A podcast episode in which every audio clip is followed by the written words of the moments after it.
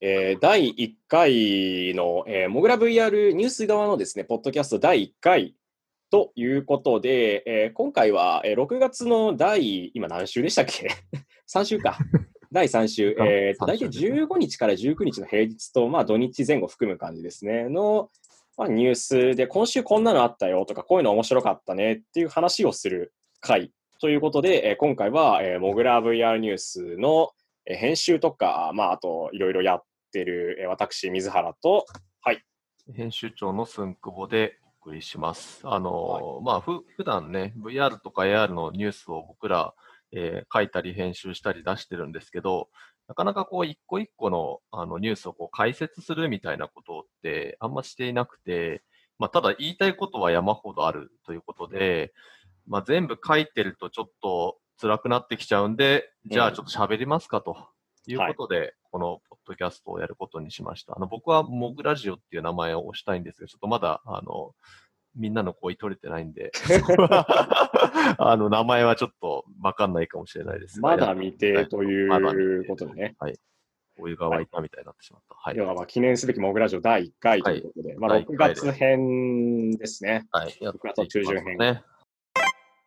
えっと、まあ、最初の、そうですね、最初の記事はこちらです。はい。はいえー 2D 動画の 3D 化や精巧な合成技術、Facebook の研究成果公開、テックジャンルで、えーニュース側に公開されてますね。うんうんえっと、Facebook がこれ、ブログで公開したというか、まあ、実際は、えーワシントンでやってる、まあ、16から18年でやっていた、えーうん。コンピュータービジョンパターンリコグニションなんで、えーまあ、その、これパターン認識とかのやつだな、のカンファレンスで発表される予定のやつを先に Facebook がブログで出してましたよと、こういうの発表するぜって話をしてたんですけど、まあ、それを、えーニュースとして報じたやつですね。うん。と、これが結構面白くて、あの、もともと 3D スキャン用のカメラとか、まあ、他のセンサーとかは使わずに、まあ、2D の写真とか画像、あるいは動画から 3D のモデルを実際作っちゃおうぜとか、うん元のその 2D 写真の空間の様子を解推測して、新しくもうその足りてない部分、見えてないところまで勝手に作っちゃうぜっていううん。やつですね。ああ、これ結構みんなやってたよね。そうですね。なんかね、試してたよね。うんうん。この手のやつ。自分もやってみましたみたいな。はい、2D 動画から 3D コンテンツにするやつとかも結うん構これ似たよう、類似の研究というかうん結構いろんな会社がやってますよね、こういうの。そうですね。まあそういう意味では、あの、Facebook ってやっぱなんかやってることがずっと一貫してて、うんうん。まあ大体彼らって年に2回お披露目の場があって、あの、5月頭の、4月終わり5月頭の F8 と、うんあと9月あたりの Oculus Connect みたいなはい、感じで。VR 的にはその2つですよね。うんで、毎回そのリサーチチームが結構最新のあの技術動向を言ってるんですけど、この 2D から 3D 化みたいなのはもうここ2年ぐらいのトピックですね。あの写真からその点群で部屋を再現するとか、うんうんあとは、あの、人の方もこんな感じで出てきたりとかしてて、あの、非常にこのあたりの研究をもうひひたすらやってるんだな、この人たちはっていうのがすげえよくわかる。これ、まあ、普通にやろうとすると、おそらく AR デバイス、MR デバイス、まあ、VR デバイスもそうなんですけど、うん。その部屋の、例えば物体、これ特に AR とか MR 側の話になるかな。部屋の、まあ、机の高さとか面とかを、まあ、スマホで AR やるときも、最初にカメラとかセンサー使って、どこが床かとか、どこが壁かチェックしてくださいって言われるわけじゃないですか。うん。まあ、あれみたいなこと、あれに近いんですよね、理屈理屈というか、うんまああれみたいな感じで、本来はセンサーとかカメラとかを使って、どこが平らなところで、どこが壁でとかっていうのを測んなきゃいけない、あの手のやつって。ですけど、その部分を完全に、まあ、置き換えるっていうわけじゃないですけど、同じようなことを画像処理でやってるってことです。うん、で、まあ人物とかに対してね、今回はやりましたと。いうことですね。まあ、このあたり結構、あの、まあ、Facebook もそうだし、あと、まあ、最近ね、Adobe もなんか Photoshop のまたレベルが上がったみたいな話ありますけど、まあ、ああいうこう、切り抜きみたいなものにも近い技術だったりするんで、うんあの、まあ、いろんな会社がこのあたり技術研究してる、技術開発してるんじゃないかなって思いますね。はい。まあ、ちょっとあの、F8 がなかったのがとにかく僕は残念でしょうがなくて、毎年行ってたんで、うんあの、 Oculus Connect も今年はなんか、どういう形かわかんないけど、オンライン開催するから待っとけよってなってるんで、はいはいまあ、ちょっとそっちのね、発表は楽しみにしておきたいなと思います。そうですね。たびたび Facebook 側も出してくれてるからな、結構情報公開はうんきちんとやってますね、Facebook は。そうですね。あの会社はもう割とその研究成果に関してはしっかり出してくれてるので、うん論文とか何かしかの発表ねとか、でちょっと某 A, A 社みたいな、こう、噂しか飛び交わない会社とはちょっと違うのかなと思ってたり。何年か前に取得しようとしたとか、申請した特許情報が何年後かに公開されて、この時期からやってたんですねとか、こういうことを今やろうとしてるんじゃないかなって推測しかできないですからね、あれは。本当にちょっとね、あの、海外メディアのリーク情報しか書くものがなかったりすると、ちょっとメディアとしてはしんどいところがある。うんまあ、そんな会社もありますが、はい。f a c e b o o はこんなの出してましたというニュースでしたね。はじゃあ次行きますか。結構今日いっぱいあるからね。はい、そうですね次、えっ、と、2個目ですね。えーこれ結構、まあ、ちょっとびっくりしたというか、まあ、やってたんだなという感じですけど、Steam、えっ、と、ゲーム配信プラットフォームの Steam ですね。が、えー VR の標準仕様である OpenXR に対応。まずは開発者向けにということで、これね。えー OpenXR の話は、これは僕より寸久保さんにやってもらった方がいいかな、最初の方。はい。あの、OpenXR っていうのは、あの、いわゆる企画の統一化を目指している、えー VR の、まあ、標準仕様の名前です。あの、クロノスグループっていう、えーまあ、NVIDIA とか AMD だったり、あと、まあ、Oculus、Facebook、あと、えーまあ、このバルブだったりとか、あと、他にちっちゃいところで、まあ、ピコとか、あの、そういうこう VR のハードウェア作ってるプラットフォームの会社であったりが、まあ、みんな入っていて、みんなで入って何やってるかっていうと、もうデバイスの特徴とか、プラグインがバラバラすぎて、結局開発者の人たちがまあ作ろうとしたときに、それぞれのデバイス向けに作っていかなきゃいけないと。作り分けていかなきゃいけない。まあそこってできるだけ、あの、当然、共通部分とかが多くなっていったり、対応関係がちゃんとあった方が、すぐ移植ができるようになるわけですよね。なので、あの、今こう、VR でデバイスがすごいたくさん出ちゃっていて、で、プラットフォームもいくつかあって、で、それぞれ皆さん移植とかしてるわけですけども、ここが楽になったらいいよねっていう、まあそういう思想のもとでできた、え標準化っていうね、あの、スタンダードを作ろうとするものになりますと。で、結構動きが遅くて、この発想自体が出てきたのは、もう2017年とか、あの、ぐらいからずっとあったんですよね。で、結構これ、できるとすごく開発者の皆さんにとっては楽になって画期的なことなので、期待はされてたんですけど、まあ、しばらく、あの、淡々とどうも作業してたみたいで、えーようやく、あの、去年か、去年の3月、2019年の3月に、えーこれの、まあ、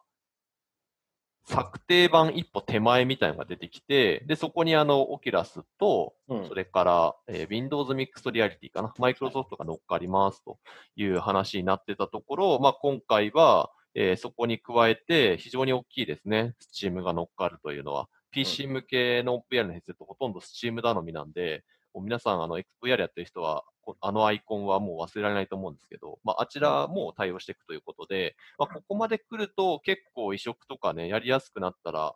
いいのかなと、大きくなるのかなというふうに期待させられる内容でした。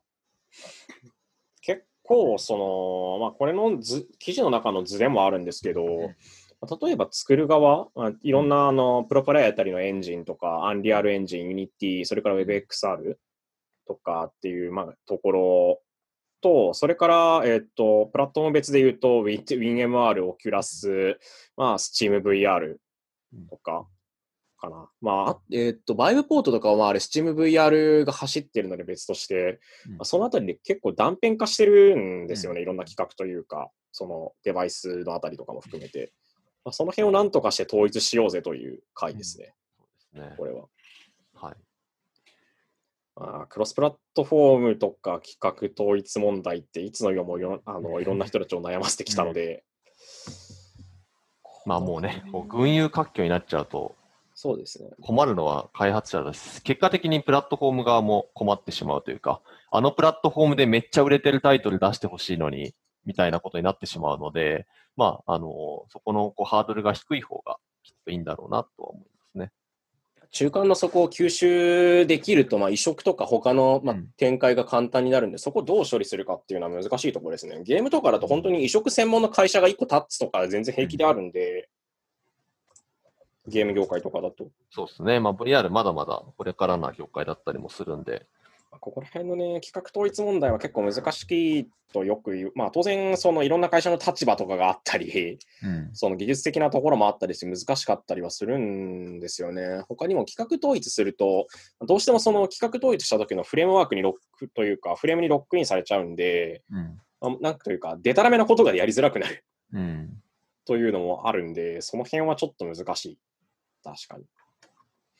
ここどういうふうに進行していくのかはちょっと気になるところですね。そうですね。まあ実際に開発者の皆さんが使いやすいものじゃないといけないと思うので、まあ、実際にどうなっていくのかみたいなところも含めて、ちょっと、あの、開発系の方は要注視なのかなと思います。はい。そして、えーはいじゃあ次行きましょうか。えはいこれはですね、あの VR 業界ではたびたび出てくる会社なんですけど、うん。えーバルヨっていうところのうんデバイスの話ですね。えー米ボーイング社、えー宇宙飛行士、宇宙飛行士の訓練に VR 採用、鍵は人の目レベルの解像度。はい、はいえー皆さんご存知のあのボーイングって、まあうん、航空機ですね。あのちょっと最近ね、コロナで、ちょっとはいコロナ周りだったりとかで、不穏な感じの 経営、経営、経営あたりが不穏みたいなのが聞くけどね。はい。はい結構ね、大変ですからね。うんこのボーイング社が、まあ、宇宙飛行士のトレーニングに VR を使いますと。えっと、これに使われている、まあ、これ結構いろんなところで訓練系とかトレーニング系で VR デバイス使うよっていうのうんはかなりたくさんあるんですけど、まあ、これ使われているデバイスがまあ注目されているというか、なそういう話になるんだよな、これは。うん。まあ、あの、バリオっていうね、会社を知らなかった人は、多分あの、この Mogura 上では、たびたび出てくる名前になりますね。あの、結構ダ,、ダークホース感のある VR ヘッドセットメーカーで、あの、フィンランドにああるんですけど、あの、非常に勢いがあるというか、あの、いわゆる、 Oculus とか、あと、 HTC とか、まあ、いわゆる Vive シリーズとかと比べて、全然違うアプローチで、えーこの業界に殴り込みをかけてる会社なんで、あの、ここは、あの、要チェックかなと思います。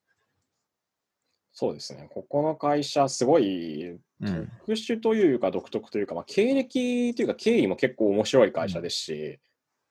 もともとあの、ノキアの技術者の人たちがうん。散逸した時にそれらの人たちが集まってできてとかだったり、もともと実はあのミクストリアリティ MR の方の路線で考えてたり、今もその路線で行ったりとか、うん。あとはものすごく解像度が高いっていうことですね、うん。ここの会社のやつは、とにかく。まあ、中心部分だけというのはあるんですけど、まあ、ただ体験すると、まあ、正直びっくりするレベルで綺麗な、あの、VR が体験できるデバイスということで、まあ、まさにそのボーイングが採用した理由も、あの、唯一無二なんですよね。ここ以外で、その解像度が極めて高い VR のヘッドセットって、まあ、いわゆる 8K までは最近出て、両目 8K か。両目で 8K まで出てきたんですけど、まあ、それ以上みたいなところ、あの、確か中心か、今これいくつだったっけな。ちょっと忘れちゃったんであれなんですけれども、あの、8K とかそういうレベルではない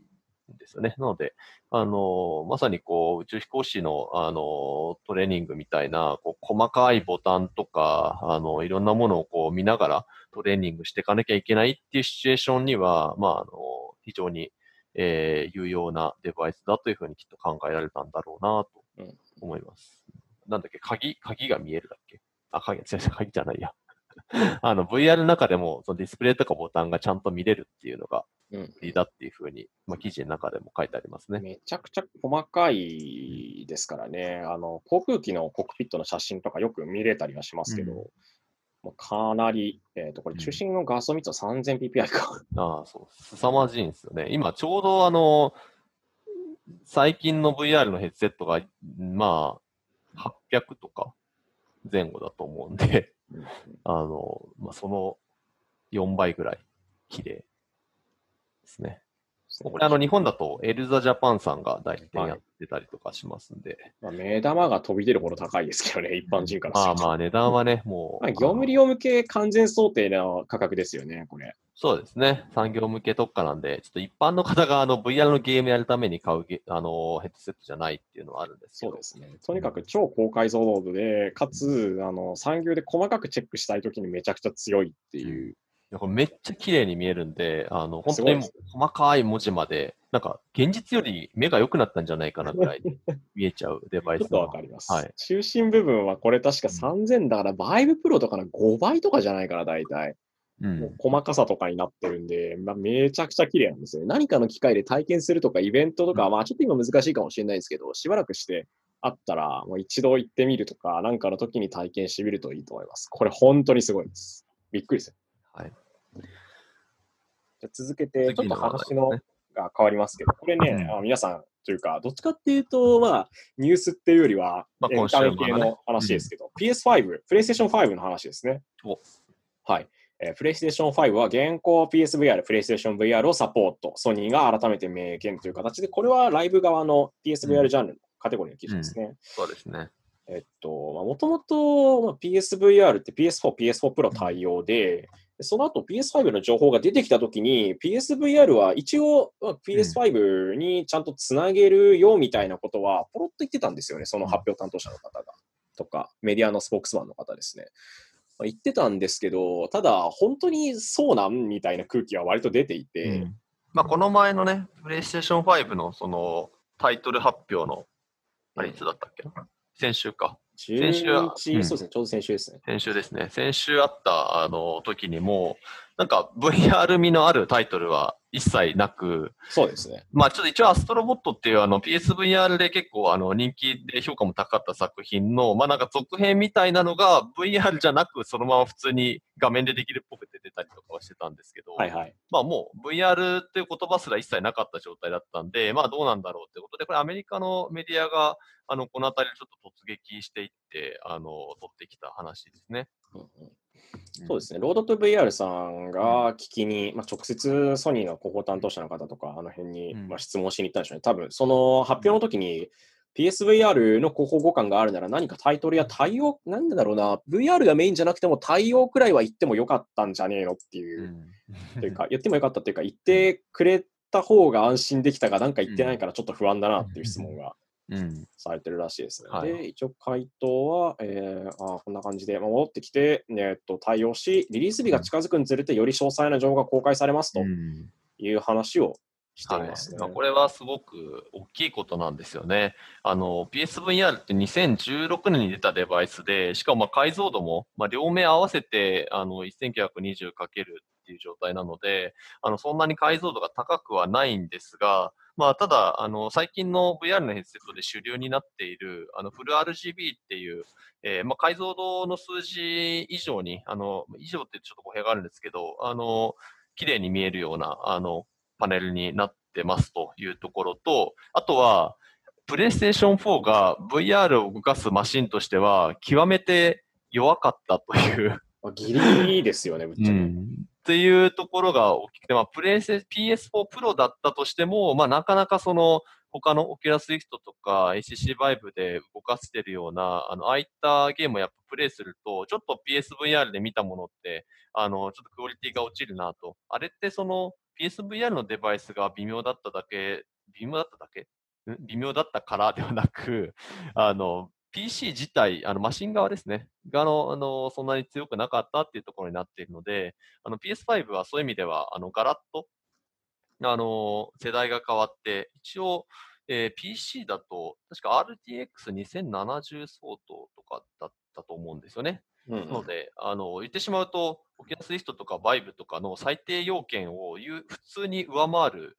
あのめちゃくちゃハイスペなゲーミング PC と同じものになるんですよね。なので、あのまあ、ヘッドセットは変わらないんですけど、多分めっちゃ体験は良くなるはずなんです。結構 PS4 の PS4 Pro だったりのあのゲーム機側のあの制約から解放されるので、うん、同じタイトルを同じように同じデバイスでやったとしても、おそらくすごい良くなってるはずなんですよね。コンテンツ側が PS5 のスペックに追いつくレベルで対応してくれるかどうかっていうのはまたあると思うんですけど、うん、ただ、ね、結構 PSVR で出てるタイトルって、その PSVR 限定じゃないタイトルも当然いっぱいあるんですよね。つまり、具体的に言うと PC 版がすでに存在しているタイトル。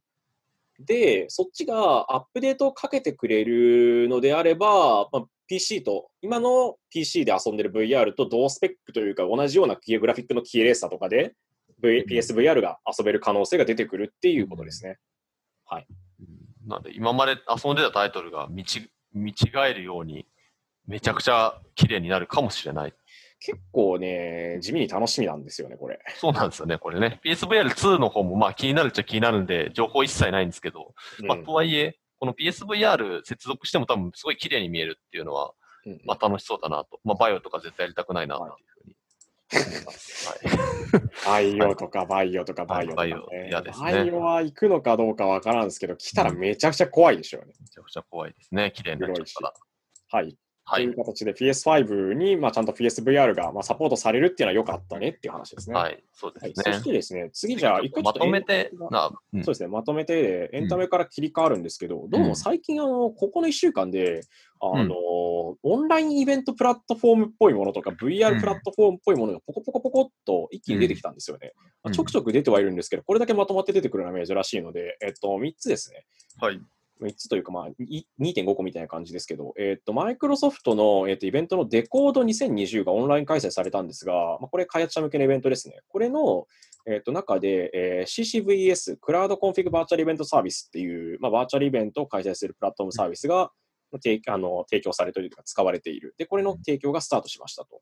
いうことと、あと、ワントゥーテンさんですね、が、えーオンラインイベントプラットフォーム Smart Expo、えー Smart Expo Online の提供を開始しました。というのと、あとは、えーロケーション VR でよく知られているハシラスさんが VR プレゼンテーションツールとして、えーキネトスケープを発表していますと。まあ、ドドドッときた感じですね。やっぱりあの、コロナの影響で、えーいわゆるイベントが開催開催できていない状態なので、まあ、バーチャルイベントを開催できないかっていう声はもうすごくいろんなところからうんうん聞こえてきてたんですけど、まあ、それに応えれるプラットフォームっていうのが、まあ、あの、クラスターさんはあったりだとか、あとバーチャルマーケットを VR チャットでやったりとかもしてますけど、なかなかそのビジネス向けになってくると、あのーちょうど使いたい機能が乗っかってるものがないとかね、なんかそういう感じの、あのー状況が、ここ2ヶ月、2、3ヶ月ずっと続いてたなと思ったら、もうおそらく皆さん仕込んでたんですね。うんうんあのーこのタイミングでどんどんと出てきて、で、まあ、デコードで使われたやつは、あの、ちょっとそのデコードの方、なんか人数も多かったみたいで、すごく、あの、大変なことになっちゃってたみたいですけれども、うんあの、ただ、まあ、バーチャルイベントで、デコードのセッションと、あと、展示会のブースのところですね。まあ、これを、あの、まあ、ブラウザ上でアバターを動かしながら、まあ、体験できるっていうものになってたりとか、満点さんのやつはこれまだわかんないですよね、どんなのか。そこまで詳しくは。これはオンラインイベントプラットフォームって書いてあって、まあ、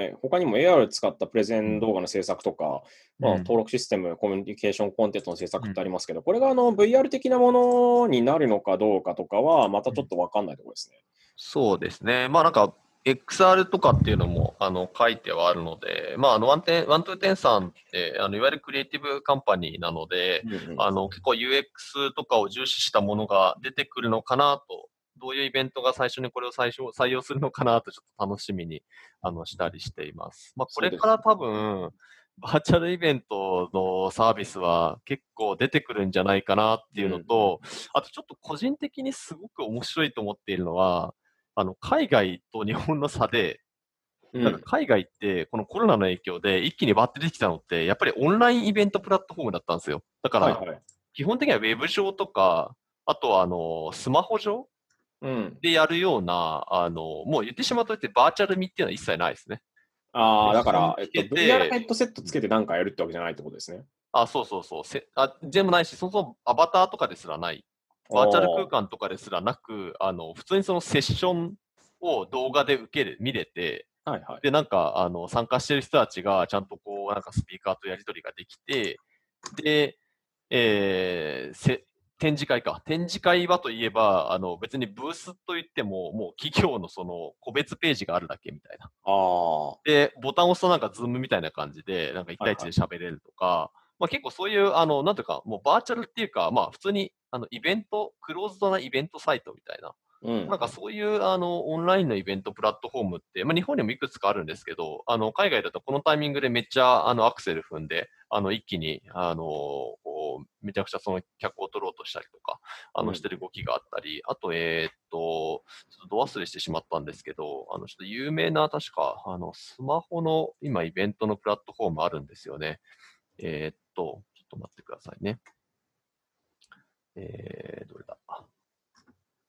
あ、そう、ランザワールドだ。ああ。あの、女性2人の創業者がやってる、あの、結構資金調達ガンガンやってる、あの、結構今熱いはい。スタートアップがやってるやつあれも結局オンラインイベントプラットフォームなんですよ。で、なんか、いわゆるそのアバター みたいなのに注目してるのって、なんか日本のプラットフォームばっかりなんですよね。うんうん。っていうのはすごく、あの、面白いなと。まあ結構バーチャルマーケットとかのね、イメージも大きいのかなと思っていて、あの、要は、あの、現実でイベントできなくなっちゃったら、まあやっぱりその集まってる感覚とか、やっぱ一個の空間にいるといいよねっていうところからの、こうなんかバーチャルイベントを求めていて、そこに、あの、対してのこうサービスがどんどん出てきてるっていうのは、あの、面白い動きだなっていうふうに思ってます。そっちの路線で行くのは面白いですね。アバター系の方にまあ傾くのは不思議な話でもあるというか面白いことになりますね。うん。あと、この手のうん。バーチャルイベントプラットフォームって、まあ、今回、うん。えっと、特にビジネス向けでいろいろ出てますけど、まあ、もともと音楽系とかでもね、うん。あの、 Oculus が、まあ、 Venues とかだったり、うん。あの手のやつ、えっと、うん。 Venues じゃないか、えっと、なんだっけな。あの、うんみんなで試合観戦ができるやつがありましたベニューズですあ、そうか、 Venues で合ってるか、うん。とか、まあだったりっていうのはあるし、他にもあの、今、ちょっと角度違いますけど、ん。 Twitch、まあ、配信、アマゾンが買収したあのゲーム系メインの配信サービス。の、まあ、ツイッチで、えー、アマゾンプライムの映画とか動画をみんなで同期して見れるっていう。やつがあったりして、やっぱみんなで何か同じことをするとか集まるっていうことに対して、その、アバターを使うとか、その場に自分の、なんだ、操作してるキャラクターというか、ねエージェント的なものがいる、いないに関わらず、今すごく需要高まってたりとか、そういう動きは見れますよね。本当にうん、そうですねちょ。っと前でいくと、フォートナイトであの、まあ、うんゲーム内ライブやりますとか、そうですね。もっと言うとどう、集まる動物の森に友達と一緒にあっちで遊ぶとかね。まあでもね、ケンタッキーがなんか、参入っていうのをなんか、昨日かなんか見ましたけど。それゲーミングデバイスじゃないですか、ケンタッキー。いや、ケンタッキー確かど、集まる動物の森に、のあーそっかそっちかそっちて、あの、なんか、島でアイテム集めると、なんか、お店でもらえる、何かもらえるみたいなあれっ。てある種のやっぱりバーチャルプラットフォームという、バーチャルって言っていいのか、まあちょっと微妙だとは思うんですけど、オンライン上で人たちのキャラクターとか何かが動いていたり、うん同期されたりするプラットフォーム上に、企業が参加することでみんなに、その現実できないこからこっちであのタッチしてもらおうとか、うんタッチというか接触するところを増やそうとかうんいう試みの一つのようにも思いますね。うん、そうですね。まあ、この分野は、あ、どうぞ。あすいません。ゲーム内にあの広告出すときに、うん例えばあのデスストランディングのモンスターエナジーとか、うんうん MGS のいくつだったっけな、あの、あのカロリーメイト出すとか、だったり、ゲーム内でエナジードリンクがレッドブルになってるみたいな、うん、ああいうのとちょっと角度は違うというか、入り方は違いますけど似てますよね。うん、うん、うん。そうですね。まあ、ちょうどなんかゲーム内の邪魔にならない広告を、はい。あの今開発中の会社が資金調達したみたいなニュースもちょうど今日かな昨日かな？出てましたね。はい。はい。で、あの、さっき言ってたプラットフォームの中で、ハシラスの、はい。あの、キネトスケープは、あの、バーチャルイベントプラットフォームとはちょっと全然趣は違うもので、そうですね。あの、これ僕も実はちょうど取材に同行してたんで、どんなものかやらせてもらったんですけど、あの、結構良かったですよ。あの、えただ発想がすごく面白くて、そうですいわゆるその、今コロナになっちゃったから、家でみんなでプレゼンを VR で聞こうではなくて、あの、結局、現地に集まる想定なんですよ。これ、最初見たときに、あの、例えば、えっ、と、シナモンさんが、まあ、出してる、えっ、と、ニュートランスとか、あれはすごく最初あのオンライン上でもできるし、うん。他の人たちと VR 会議、VR プレゼンとか、あとうん。VR プロトタイピングとかうん。ができる、まあ、いろんなその派生系にできるう VR ん。プラット、オンラインプラットフォームなんですけど、まあ、あれと近いのかなと最初思ったんですよね。そのプレゼンテーションツールとか VR 会議ツールっていうと、まあ、最初に僕の中で出てくるのは、まあ、バイブシンクとかニュートランスとかうん。だったりするんですけど、これすごく面白くて、そのうん。現地でうん。やるというか、うん。まあ、つまりオンライン上で自宅から VR ヘッドセットをつけて参加するとかじゃなくて、ん。みんなで同じ部屋とか同じ会議室に集まって、うん。じゃあつけてくださいって言って VR 内でプレゼンをやるっていう。あそうなんですよね。なので、例えばなんか 3D の、まあ、CAD のデータとかを突っ込んどいて、まあ、それを VR で見るってなった時に、やっぱり客先に行って、なんか VR のヘッドセットをつけさせて、で、なんか、これああしてください、コントローラーでここ選んでくださいとか、なんかそんなことやったりとかしなきゃいけなかったところから、あのまあ、ちょっと変えて、うんあのまあ、オペレーションしやすく、しかも複数人も同時にできるみたいな。お客さんのもうね、あの、会議があったら、もうお客さんに全員かけてやってもらうとか、あとまあ博物館、美術館で、あの、一気にその、えー世界観みたいなのを伝えたいとか、まあなんかそういうあのものを狙ったものだそうですね。うん。ここれオフラインでやるっていうのは面白いんで、オフラインでというか、オフラインで同じとこに集まって、うん。ヘッドセットつけるっていうのが面白くて、うん。か普通に作ってると、やっぱり、というか、なんだろう、オンラインでやっぱりやろうぜってなると思うんですけど、う不思議ですよね、これは。まあそこは、あの、まあ、ハシラスの、あの、社長の安藤さんも言ってたんですけど、やっぱりまだそのデバイスだったりが普及しているわけではなくて、やっぱハードルが高いのが VR っていうことなので、やっぱりその状、今の状況に合わせて、あの、あえてそういう現地でっていうのを、まあ、あの、選んだっていう、まあそういうシチュエーションに対しての、まあ、ツールだっていうふうには、あの、言ってましたね。現地でのそのプレゼンテーションの効率だったり、あるいは伝わり方とか演出とかを強化するために VR を使うっていう考え方ですね、これは。うん、そうですね。まあ、あの、もともとね、ロケーションベースの VR うんやってる、つまり、あの、いわゆるアーケード向けの VR とかを、えーたくさん作って、で、それがあの、マルチプレイのものをたくさん作ってたハシラスなんで、まあ、そこを、あの、まあ、ビジネス向けってことで、まあ、応用したシステム。であと、これ、まあ、面白いのは、あの、 Oculus Quest なんですよね、全部使うの。ああ、一体型のね、やつですね、クエスト。しかも、ハンドトラッキングなんで、コントローラーも使わずに、コントローラーじゃなくて？なしでできる。だからヘッドセットつけて素手だけでみんなこれ操作してるんですね。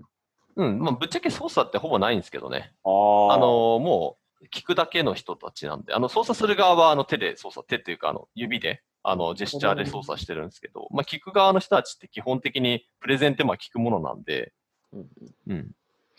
これ、そうですね、プレゼンの品質というか、中身の質を一気に向上させるなり変えるためのツールって感じですね、これは。うん。なるほどな。まあ、実際なんか、あの、インタビューされてる、その、これ記事の中身になっちゃうんですけど、あの、ハシェラスの代表の、えー安藤さんですね。に、えーっと、そもそも会議の参加者がその場にいるんだったら、わざわざ VR ヘッドセットヘッドセットつける必要ないんじゃないのって聞いてみたところ、うん。まあ、本当にあのおっしゃる通り、紙とかモニターとかだけで説明できるんだったら、もう別にそれでいいんですよねっていう話をされてるんですよ。うんその上で、ただ、まあ、実物大のモデルをみんなで囲んで眺めたり、あの周りの全部360度映像をクライアントの人たちと一緒に体験できるっていうところが、まあ、強みであり特徴ですねっていう話はやっぱされていて、ちょっとその辺の使い分けというか、分け方がしっかりした上で、みんなでその場で集まるっていうところに着地してるっていうのは面白いです、うん。これは。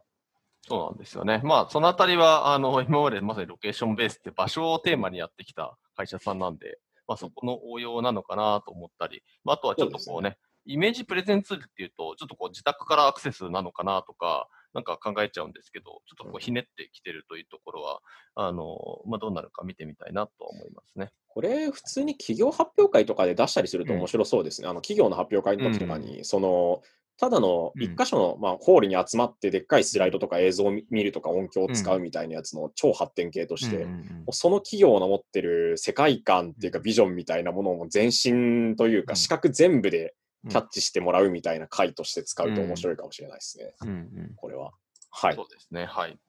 で、えー一旦ここまで、まあここまででプラットフォーム系の話をしましたけど、ちょっと残念なやつが2つ。はい。えーっとですね。VR でやるは残念が結構つきものですからね。まあそうですね。いろんな会社が取り組んでうまくいかねえなとかだったりよくあったりするんですけども、まあ、これで言うと、今週はですね、BOSE の音の AR プロジェクトが中止へ、えー約2年の取り組みに終止符と終止符ということで、えー音響機器の、まあ、有名な BOSE さんですね、うん。が2年間取り組んでいた音の AR っていうものを、まあ、実現しようっていうプロジェクトなんですけど、これがどうやらキャンセルされたらしいぞという話です。ね。うん。まあ、サングラス型のね、フレームズっていう、あのデバイスでしたね。まあ結構あの、デバイスの見た目は普通にただのサングラスで、で別にあの AR グラスってよりは、あの、音が、まあ聞こえてくるという、あの、スピーカーが仕込まれてるっていう、まあそういうあのデバイスでスマホで操作して、えー使えるってもので、まあ国内でもね、ちょうど去年発売されたばっかりだったんだけど、そうですね。10月ぐらいかな。そうですね。GPS とかモーションセンサーがついてるので、まあ、例えば、どこにいてどっちを向いているから、あのお店は何ですみたいな話がうん。わかるとか、どういう店かっていうのがわかるみたいまあ、あと、これ結構面白いのは、あの、イ イヤホン代わりになるので、ぶっちゃけると。普通にあの電車乗りながら音楽聴くのにも、あの、なんか音そんなに漏れ、漏れないんだよね、ちっちゃめに。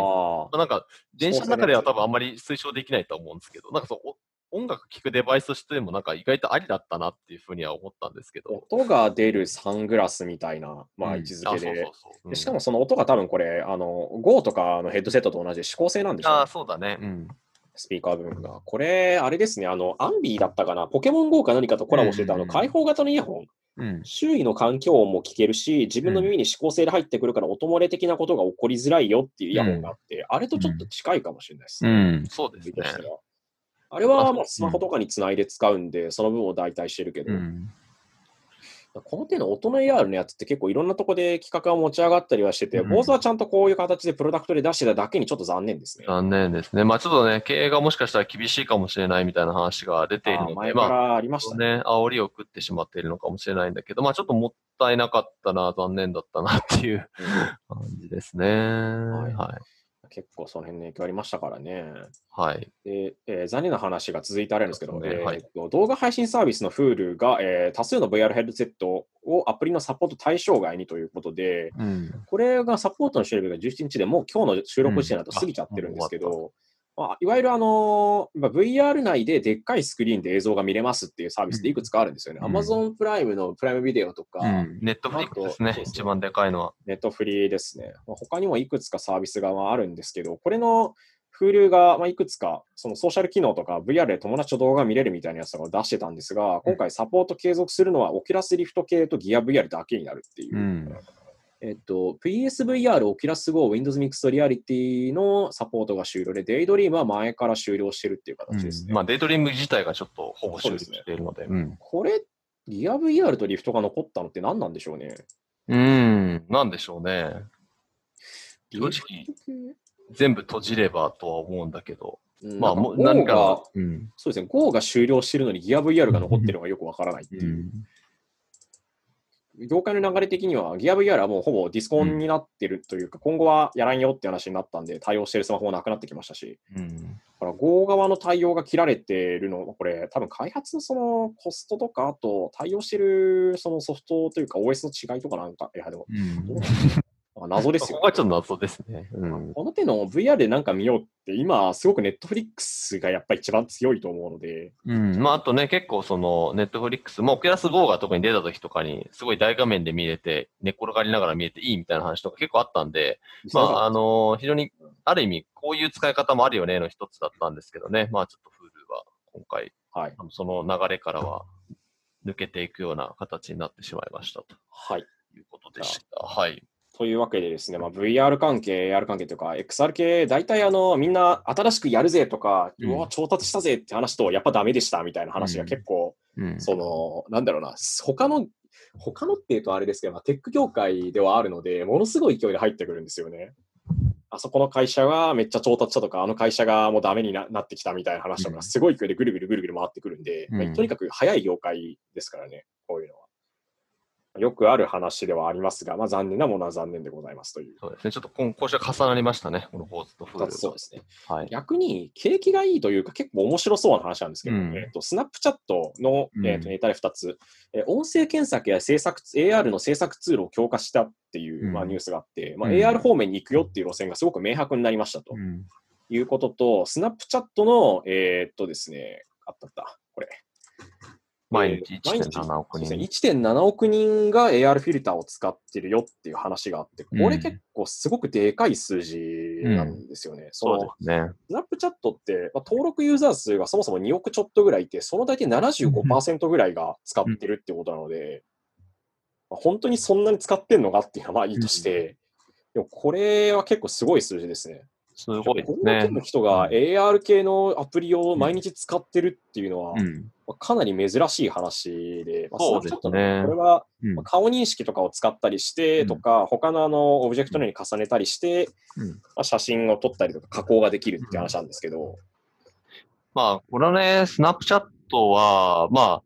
正直、モグラも今までそこまでこうなんか、あの、書き立ててこなかったんですよ。なぜかというと、スナップチャット自体が日本であまり使われていなくて馴染みがないからっていうことなんですけど、あの、多分、テック系にね、詳しい人とか、スタートアップ周りの方々は、まあ、スナップって、あの、非常にこう、一時期、あの、ユニコーンというか、あの、非常に斬新な、えっ、と、確か、ログが全然残らない、あの、SNS というかメッセージツールってことで出てきて、で、まあ、そこから伸び続けたものの、まあ、そこがなんか出落ちみたいになってしまって、伸び悩んでみたいな話までは多分皆さん知ってたと思うんですけど、あのまあ、AR にある意味、こう、今、だいぶかけ始めているとか、もうだいぶかけているっていうのが、やっぱ今の状況ですね。フィルターを使うっていうのを、まあ、最初にやり出したの、スナップだからね。えー、なので、普通にカメラを使うときにフィルターが出てきて、まあ、そこに AR の機能をふんだんに使って、例えば、あ顔認識だけじゃなくて、周りの床とかも認識して、あのいろいろ写真が撮れるとかね。あと、それを、機能自体を延長させる感じで、あの、美術館みたいなのができるようにしたりとか、なんか最近だと、なんか、スナップチャット以外のアプリで、この AR の機能を今使えるようにし始めてるみたいで、あの、例えば、要はこのスナップチャットの AR 機能を応用したなんかゲームとか、あのそういうのも出せるように今し始めているという話があります。このあたりがその制作ツール強化とかにもつながってたり、うん、あのするんですよね。なので実際にあの、ここの強いところは、あのどこよりも早くそのあたりのフィルターの実験繰り返してるのと、あとなんかユーザーがめっちゃ使ってるっていう、うん、実績を上げているというのが非常に高いですよね。うん、そのまあ、AR って言っても、例えばあの画面、床をスキャンしてとか、物を置いて表示してとかじゃないじゃないんですけど、うんうん、その基礎技術的なところはかなり近い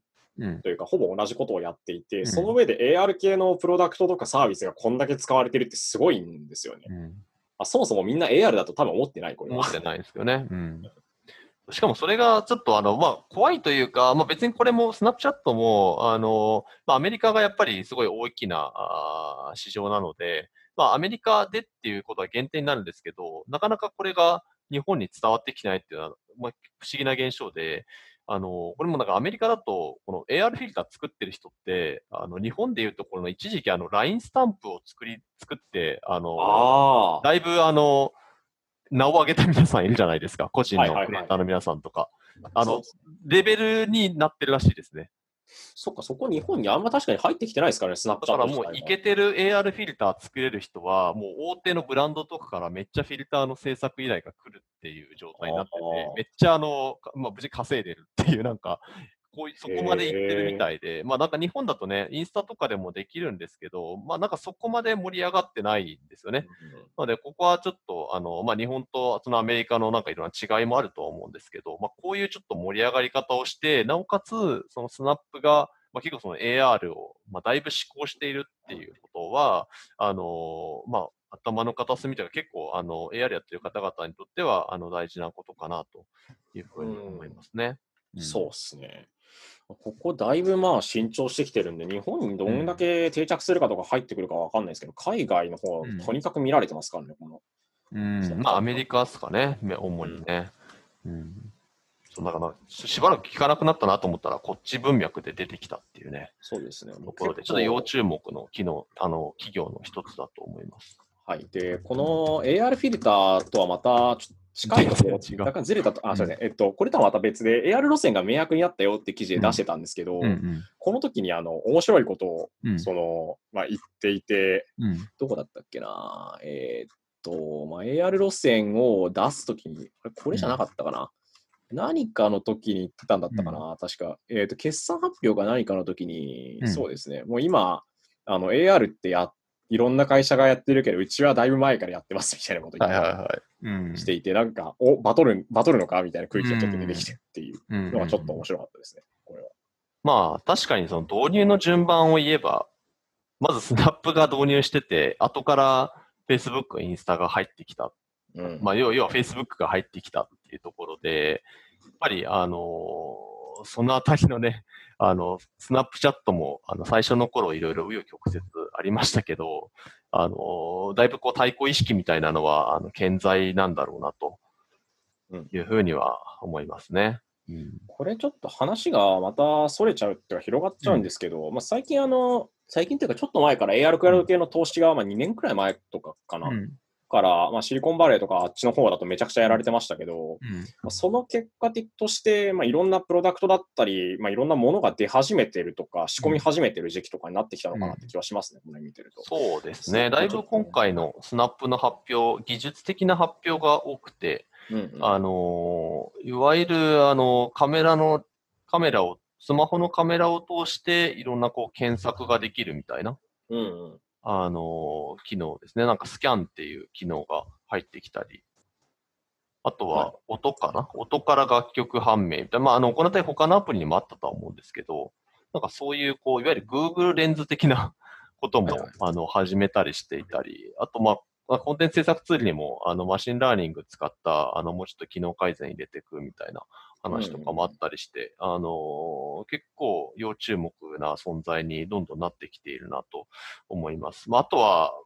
あの、結構この Snap のね、件、あの、他のメディアでも書いてる人たちいたんですけど、あの、結構大事なのが、やっぱりメガネにいつ来るんだみたいな話で、スナップってスペクタクルズというメガネをもう、確かあれ3世代目かな？はいはい。出して3ます機種くらい出してるんですけど、そこに関しては一向に使われないというのがあって、そうですね。あれってうん、ただ、いや一応あの、こう言っちゃ当たりですけど、ただの写真が撮れるメガネって感じですよ、うん、そうですね。今。なので、ただ、とはいえ、あの、ああやって売り出してたので、何かしらその売っていきたいっていうのが、個人的にはあったんじゃないかなと思うんですけど、そう。なかなかそこがううまくいかないっていうところに、あのいわゆる、もし最終的に、ね、AR の会社ってやっぱり AR グラスのあのプラットフォーマーなりメーカーになりたいっていうのがあると思うので、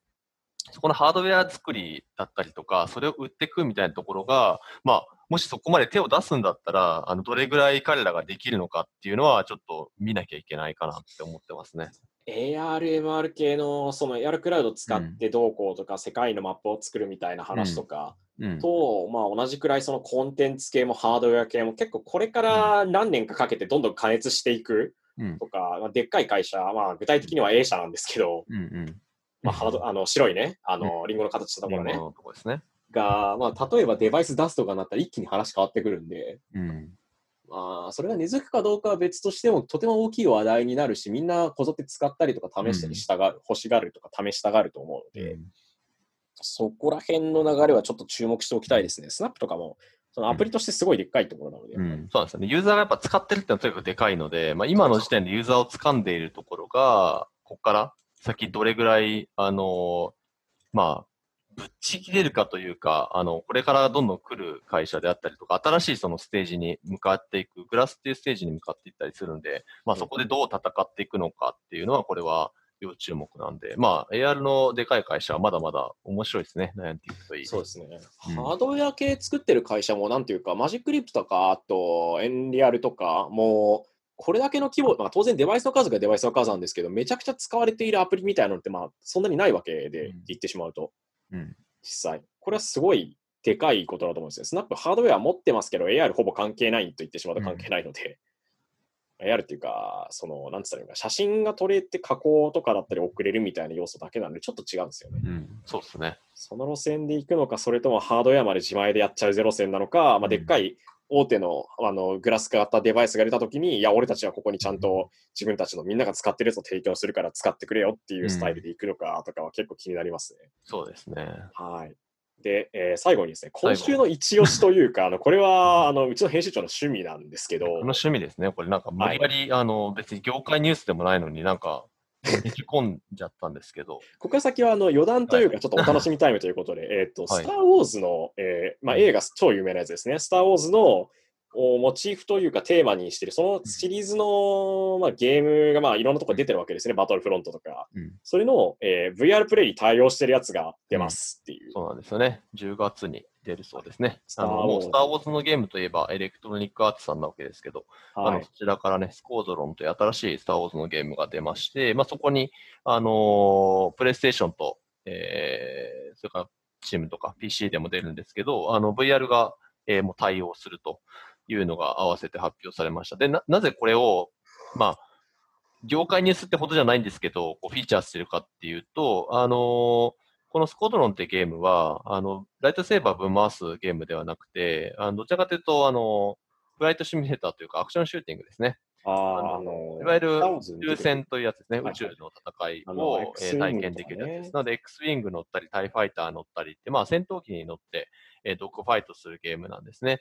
で、まあ、それがまあ VR に来る風なんですけど、あのー実は、ちょっとこれ前座があって、えー2016年ですかね。あのー結構前にあったんですよね。あったんですよね。当時は、えっと、バトルフロントの、えーおまけっていう形で、えー出ていた、あの、スター・ウォーズ X ウィングっていう、はいはいあの、VSVR オンリーのコンテンツがありまして、あの、30分ぐらいのすごい短い体験だったんですけど、めちゃくちゃよくできてたんですよ。はいはい。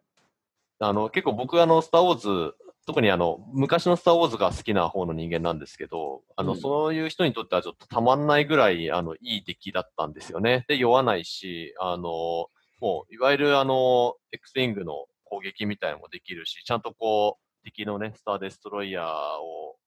こう、囲みながら、回りながら、こう、敵とドッグファイトして、最後ちゃんとスター・デストロイヤーを撃墜するところで終わるみたいな、あのゲームで、なんかとにかくめちゃくちゃよくできてたっていう感想なんですけど、まあ、当然同じエレクトロニックアーツが、まあ、作って、しかも VR 対応するドッグファイトってことなんで、ちょっとこれは期待したいなっていうことで、ちょっとあの勝手に、あの、今回の最後のニュースに入れました。はい。完全に自分の趣味ですが、こちらの VR 版の出来が良かったら、もこの前のやつは30分しかなかったんでね、これが全編対応とかまで行くとすごいことになるな、というふうにスター・ウォーズシリーズって VR ゲーム結構出てますよね。その、X ウィングもそうだし、あと、うんベーダーイモータルか。ああ、まあ、ベーダーイモータルありましたね。そうですね。とかも結構出てて、実はスター・ウォーズ、まあ、IP としてめちゃくちゃでかいっていうのもそうなんですけど、VR ゲームやたら出てますよね。1IP というまあか、1つのから3つ。そうね。多分、一番出てるって言っていいぐらい、次々と出してるのかなっていう。珍しいですよね。こんだけ出てるの。そうですね。まあ、新しいプラットフォームに対して寛容というか、チャレンジングなんじゃないですかね。昔からなんかデモ、デモみたいなのも配信してあでもちょくちょくいろんなところで出してますよね。あと、マジックリープ向けにもなんか出したりとああ、なんかかしてるし。、そういう新しいプラットフォームとか、その、なんだろう、デバイスみたいなものにとりあえずチャレンジしてみようぜっていう文化とか、あと部署とか、うん。開発チームがいたりするんですかね。そうっすね。えっと、まあ、このゲーム、エレクトロニックアーツはまたその、えっと、スター・ウォーズのゲーム担当の会社なので、あの、またちょっと違うんですけど、じゃあ、あの、スター・ウォーズとかの、えっと、特殊効果やってる、あの、ILM っていう、インダストリアル・ライツ・マジックっていうところ、あのハリウッドの映画のほとんどの演出やってるところですね。えー。で、そこの、えっと、下に ILMX ラボっていうのがあって、えーそこがその、没入型表現で、あの、いわゆるスター・ウォーズというか、あの、ルーカスフィルムの、あの、コンテンツを、まあ、出していく、表現していくっていう、そういう、あの、専専門部署がいるんですよ。で、そこに数十人の、あの、ガチクリエイターたちが集まってるんで、あの、彼らが実は、あの、いろんな、あの、コンテンツ作ってたりします。ベータイモータルはそこから出てますね。あれは ELM でしたね、確か。ILMX ラブが作っ直轄で作ってます。で、マジックリープのとかもそこが作ったりとかしてて、あの、で、やっぱそこの流れもあるのか、まあ、エレクトロニックアーツで VR のゲーム、あ、スター・ウォーズのゲーム出すときにもこういう感じで、VR 対応ってことで、まあ、これう嬉しい話ですね、こういうのが出てくるのは。はい。うん、い